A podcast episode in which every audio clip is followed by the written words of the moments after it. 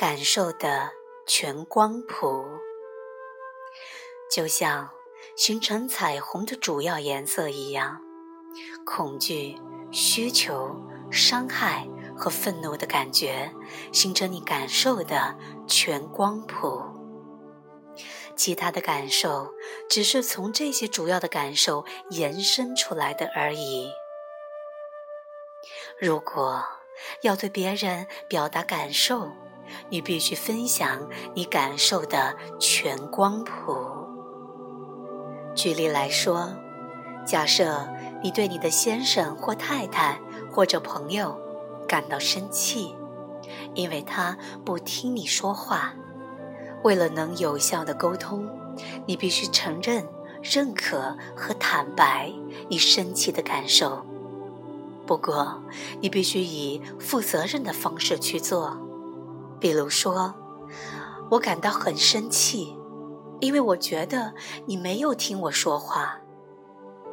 然后，你必须去感觉并坦白隐藏在怒气底下的受伤的感受。当你坦白时，感觉那份伤害越多，你的沟通就会越有效。当我感觉你没有听我说话时，我觉得不被爱、不被关怀，这触动了我儿时的伤害。当你在分享伤害或悲伤时，诚实和显示脆弱是很重要的。如果你想流泪，不要试图去遮掩它。伤痛之下隐藏着索取不得的感受。我们大多数人都不敢真正的告诉别人我们所需要的东西。我们的需求在儿时未能够被满足，所以我们学会了跟他们切断联系。现在。我们与自己的需求失去了连接，这让需求更加得不到满足。我们因此而觉得受伤、气愤不已。所以，你要去感觉你的需求，并把它清楚地表达出来。当我说话的时候，请你听我说，我需要感觉到你在听。我需要被关注，我需要感觉被爱。如此一来，你的先生或太太或是朋友就会用爱来回应你，他们会愿意听你说话，并与你一同处于当下。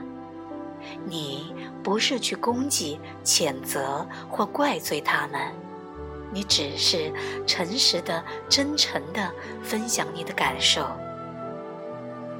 在需求感之下的是恐惧，恐惧源自于儿时。如果你的父母在你需要他们的时候没有聆听或关照你，你就会觉得孤独。对孩子来说，孤单的感觉是非常可怕的。在细微和无意识的层面，孤独会让你觉得生存受到了威胁。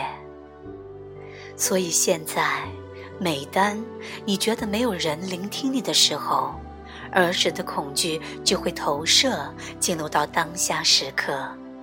你觉得孤单，而且索取不得，觉得受伤和生气。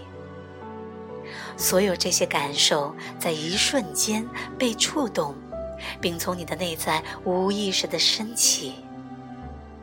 你不再是成年人了，你的反应就像那个害怕的、索取不得、受伤而生气的孩子。当你以负责任的方式表达你全方位的感受后，你就开始脱离与他人的纠缠，感觉会消失，而你就能够再次回到临在中。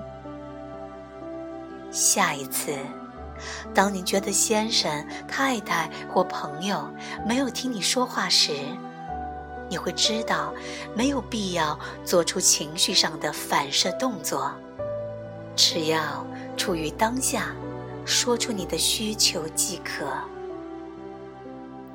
正面的感受也会有全光谱，寂静、和平、爱、快乐、喜悦，慷慨地分享这些感受，每个人都会被你的灵在所鼓舞。